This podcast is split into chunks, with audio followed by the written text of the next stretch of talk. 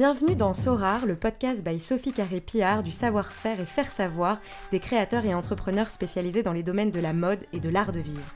À chaque épisode, partez à la rencontre d'hommes et femmes passionnés, découvrez leurs histoires et leurs stratégies pour créer, innover et nous faire rêver.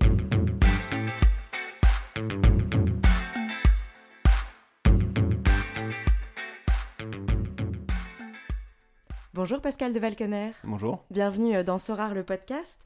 Tu es une star de la cuisine belge, doublement étoilée pour ton restaurant Le Chalet de la Forêt. Tu es également le propriétaire du restaurant Amen. On peut dire de ta cuisine qu'elle est juste, réinventant sans cesse les codes de la gastronomie belge. Et l'histoire est belle, le chalet va bientôt fêter ses 20 ans. On en reparlera un petit peu plus tard. Avant tout cela, j'aimerais qu'on revienne aux prémices de l'histoire et que tu nous racontes un peu ton parcours. Alors mon parcours, il, est un petit peu, euh, j'ai pas envie de dire chaotique, mais c'est une erreur de parcours en fait, la, cuisine. J'avais fait mes études en maths sciences, euh, commencé l'ICHEC, et en fait je me suis juste aperçu que ça me convenait, mais pas du tout. Donc, et comment tu t'en es aperçu? mais Parce que me retrouver sur les bancs de l'ICHEC avec la matière euh, économique et le fait de ne pas pouvoir m'exprimer à certains moments, ça m'a posé un gros problème. Donc j'ai lamentablement raté mon année à l'ICHEC. Et euh, la question est venue, euh, que va-t-il faire? Euh, et, c'est mon père qui m'a gentiment dirigé, on va dire, vers les métiers de l'hôtellerie. Et quelques mois après, je me retrouvais, mais par hasard, parce que j'avais pas du tout dans l'envie d'être cuisinier, je me suis retrouvé comme apprenti de cuisine dans une cuisine qui s'appelait le Surcouf chez Pierrot, donc il y a 34 ans. Et là, ça a été euh, la révélation? Non, pas du tout. Toujours pas. Non, non, je dois bien avouer que c'était pas une révélation. Euh, un petit exemple, juste euh, pour vous donner une idée. Il faut savoir qu'en maths sciences, quand on dit on prend un récipient d'un litre, on met 50 centilitres d'eau à faire bouillir à une température de 98 degrés avec autant de sel, c'est très, voilà, très physique, c'est très pratique, on va dire. En cuisine, on vous dit vous prenez une casserole remplie d'eau salée et vous la faites bouillir. Quelle casserole? Combien d'eau? Combien de sel? À quelle température? Donc voilà, c'est cinq problèmes pour une casserole d'eau salée. Donc ma vie a été, euh, ma vie a été un début chaotique dans la cuisine. Et après, je crois, 6 à 8 mois, j'ai commencé à comprendre ce que c'était que euh, de pouvoir s'adapter à une demande. Très bien. Alors, euh, le chalet de la forêt est situé à l'orée de la forêt de Soigne, une sorte de trait d'union entre la ville et la nature. Le potager en est d'ailleurs euh, un des liens. Est-ce que tu peux nous raconter l'histoire de ce chalet? Alors, le chalet, je l'ai découvert il y, a, vraiment 20 ans. Euh, une maison abandonnée. Je quittais le bistrot du Mail où j'avais fait 7 ans. C'était mon premier restaurant où j'étais associé avec Didier Plage. Et gros succès, gros carton, on s'est marré comme des fous, on a fait les cons. Et euh, c'était une aventure extraordinaire. Après 7 ans, je décide de quitter euh, pour pouvoir m'exprimer différemment. Et je tombe sur ce restaurant, le Chalet de la Forêt, complètement abandonné. Euh, tout était pourri, tout était à refaire. Donc un... Et qu'est-ce qui fait que tu as un coup de cœur pour ce lieu? J'ai pas eu. Alors de nouveau, je suis quelqu'un d'assez méfiant. Où, je l'ai visité une fois et puis je dit mais non, c'est pas possible, c'est beaucoup trop grand. C'est juste, c'est pas pour moi. Et puis je m'y suis intéressé une deuxième fois, une troisième fois, et là j'ai plus du tout voulu lâcher l'affaire parce que j'ai compris que si j'avais un jour dans ma vie envie de faire quelque chose euh, et d'aller au bout d'un chemin, au bout d'un projet, ben c'était le, je crois que c'était euh, le bâtiment et l'arme de guerre euh, par excellence.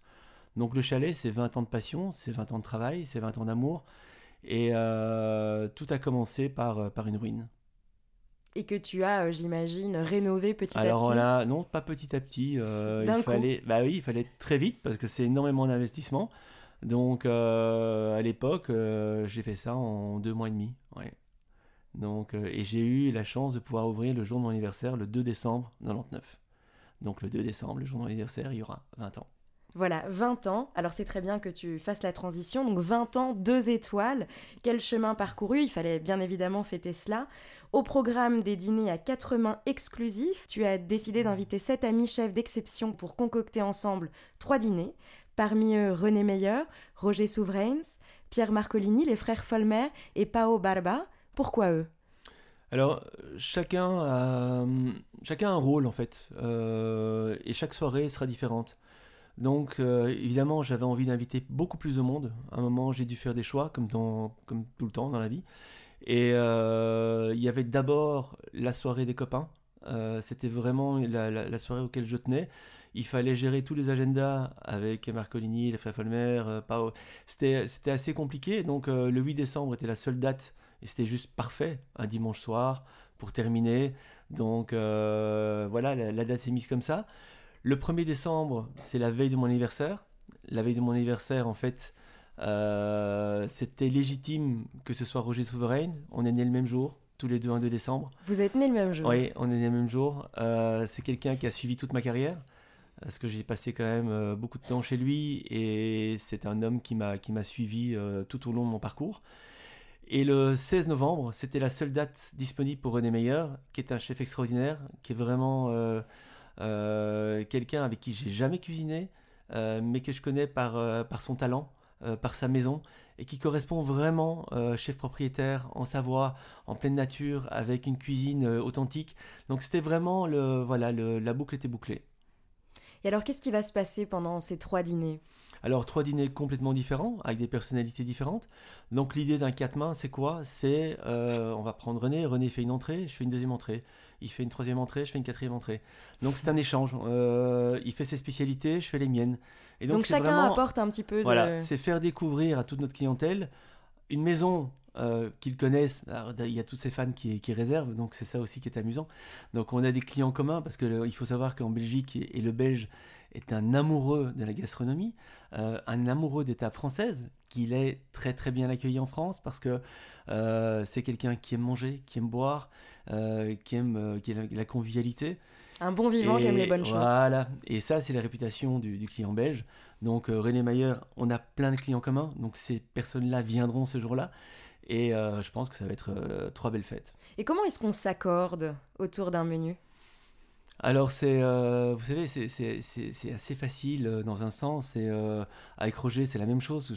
J'ai fait ces spécialités. Donc, c'est quoi l'idée? C'est pas de montrer tout ce qu'on va faire dans les prochaines années. C'est parfois de reprendre tout ce qu'on a fait pendant 20 ans et de se souvenir de ce qu'on a fait. Et c'est la Madeleine de Proust. Donc c'est revoir un petit peu euh, tout ce qu'on a pu créer et, remettre ça sur la table. On change deux trois petites choses, mais l'esprit elle est là. Très bien.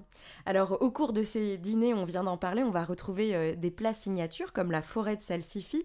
C'est un peu une tradition dans la gastronomie. Hein. Chaque grand chef a son ou ses plats signatures. Mhm. Quels sont tes plats signatures, euh, Pascal? Alors mes plats, c'est les plats qui, euh, qui ont été créés, soit il y a longtemps, soit il y a 2-3 ans, qui sont maintenant des, des, incontournables de la carte. Ce sont des plats pour lesquels les clients viennent au restaurant, veulent retrouver ces plats-là, c'est une identité, c'est euh, une, une, ADN du chalet, euh, de ma cuisine. Et donc, euh, c'est vraiment, c'est la confiance. C'est, ce sont des plats qui, vont, qui vont maintenant être à la carte tout au long de l'année, qui vont changer parfois avec les saisons, évidemment. Mais on va les retrouver au fur et à mesure du... Ce sont des plats que j'ai parfois même créés au, bistrot du Mile et qui ont évolué avec le temps et qui m'ont suivi parce que c'est ma personnalité, c'est ma signature et, les clients viennent pour ça. Et c'est quoi la signature de Pascal? La, signature de Pascal, c'est d'abord un produit. D'abord, j'ai envie de travailler un produit. Après, je regarde la saison. Euh, je regarde tout ce que j'ai à ma disposition et puis avec l'équipe, on va, on va commencer à travailler. On va, euh, on va s'amuser. On va et puis alors, quand on tient quelque chose, on ne lâche plus. Donc on, s'est dit voilà, le veau, euh, le riz de veau par exemple, le riz de veau miso, ce sont des choses qui sont vraiment propres au chalet.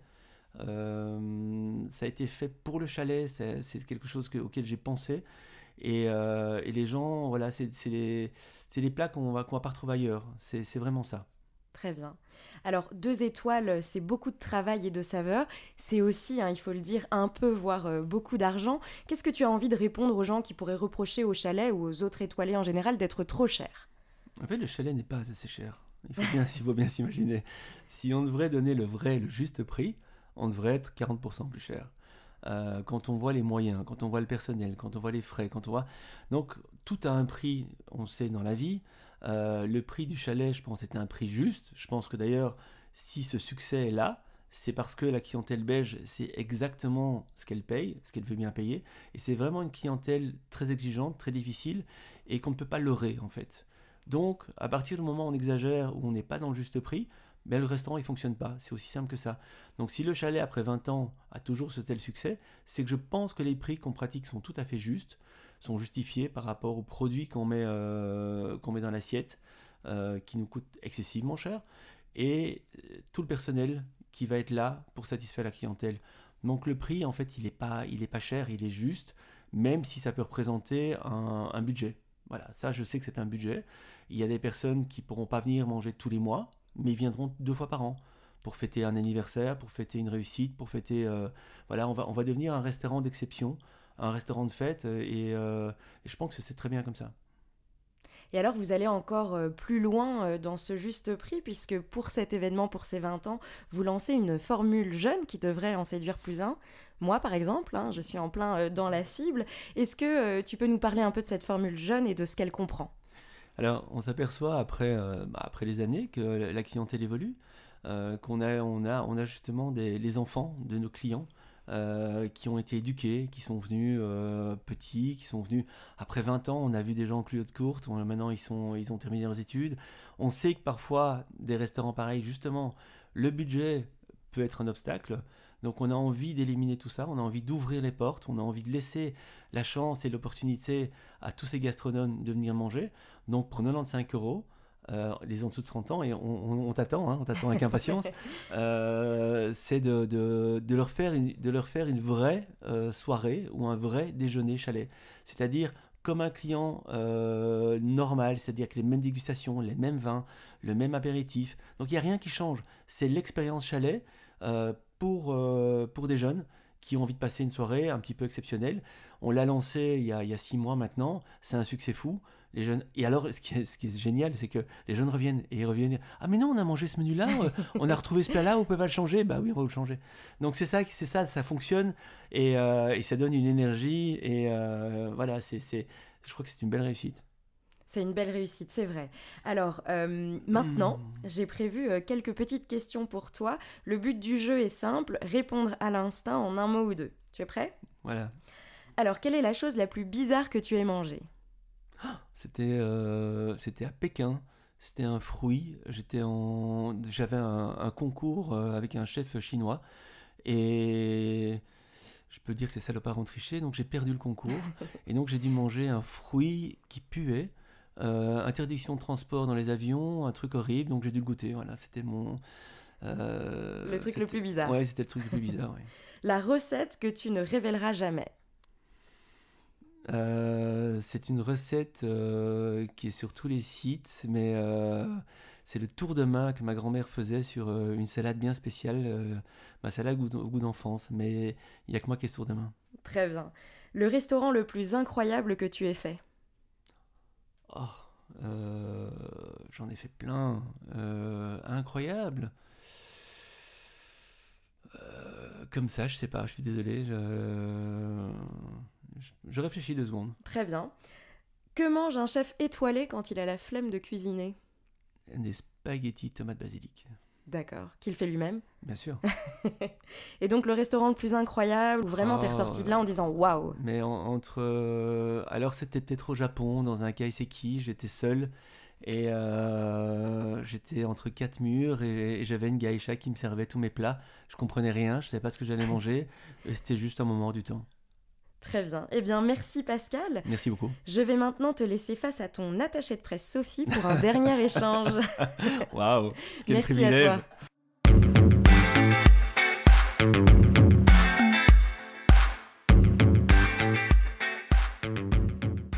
Pascal. Sophie. Si je te donne un lieu, un lieu euh, que je t'offre et, et je te dis que tu peux en faire ce que tu veux comme restaurant, tu en feras quoi? Aujourd'hui Oui. Une cabane au bord d'une rivière. Ok. Ouais. Et euh, retour euh, back to the roots. Euh, retour au feu, retour à, la forêt, retour à la rivière. Et ouais, d'avoir le, le, produit, le produit brut. Et tu reçois qui? Mes copains, mes amis. Mes amis d'abord. Ouais, exactement, ouais, tout à fait. Le repas de Noël, c'est toi qui le prépares? Alors je le prépare et euh, oui, j'adore ça. Et généralement, c'est un peu horrible ce que je vais dire, mais c'est un peu avec tout, tout, ce qui me reste, tout ce que j'ai. Euh, et puis je, vais aller chez, chez, mes copains, mes fournisseurs, voir, euh, voir ce qu'ils ont dans leur étal et je vais prendre comme sans savoir ce que je vais faire. Et puis je vais composer, oui. Chouette. On dîne à la maison ou on dîne dehors? Alors avec Pili, je dîne dehors et avec mes amis, je dîne à la maison. Merci Pascal d'avoir été plaisir. avec nous. C'est la fin de ce podcast. N'hésitez pas à commenter et à nous suivre. Le podcast est disponible sur toutes les plateformes Spotify, iTunes Podcast et SoundCloud. À très vite pour un prochain épisode. Et merci Pascal. Merci beaucoup.